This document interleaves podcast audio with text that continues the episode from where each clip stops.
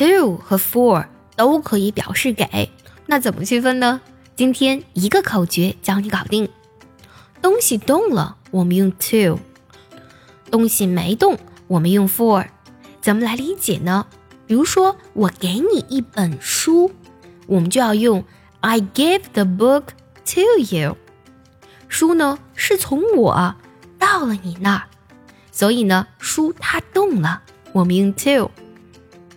想要专项练习呢，并且和小伙伴们一起在群里打卡学习，可以加入早餐英语的会员课程。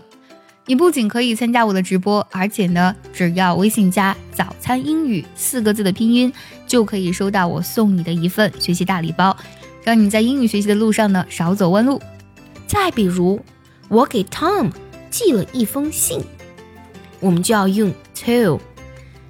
I sent a letter to Tom。那么 to 呢，它这里代表了一种方向、位置上的变化。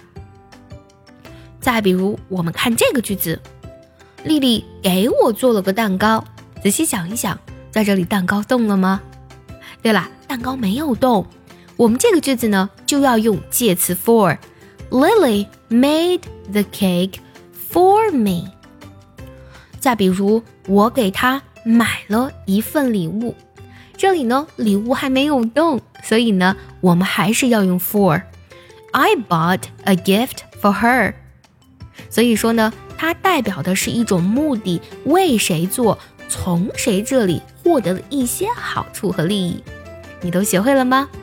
学会 to 和 for 怎么进行区分了吗？